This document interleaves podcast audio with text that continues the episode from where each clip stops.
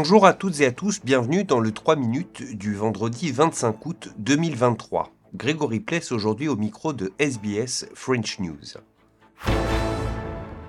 Et on commence avec la commission électorale australienne qui s'est défendue d'entretenir la confusion autour du référendum sur la voie aborigène.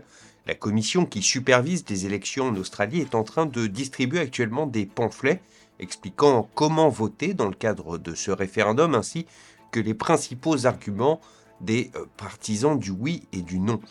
La ministre des Affaires indigènes, Linda Burney, a salué pour sa part le travail de la commission notamment son rôle pour augmenter la part des aborigènes inscrits sur les listes électorales. Quite frankly, the AEC should be congratulated for having more people, Aboriginal people on the roll than ever before in our history and working closely and collaboratively with people that want to see this as a fair and equitable referendum.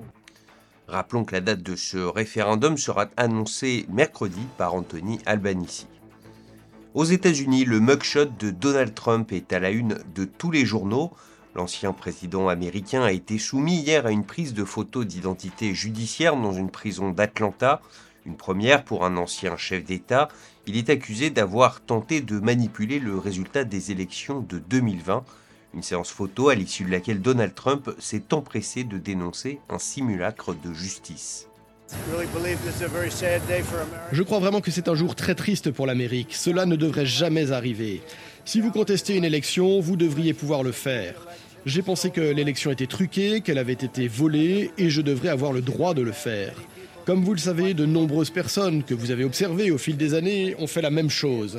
Qu'il s'agisse d'Hillary Clinton, de Stacey Abrams ou de bien d'autres, lorsque vous avez cette grande liberté de contester, vous devez être en mesure de le faire.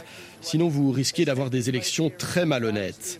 Ce qui s'est passé ici est un simulacre de justice. Nous n'avons rien fait de mal. Je n'ai rien fait de mal. Et tout le monde le sait. Je n'ai jamais eu un tel soutien. Et cela vaut aussi pour les autres. Ce qu'ils font, c'est de l'ingérence électorale et de la tentative d'ingérence dans une élection. Il n'y a jamais rien eu de tel dans notre pays. C'est leur façon de faire campagne.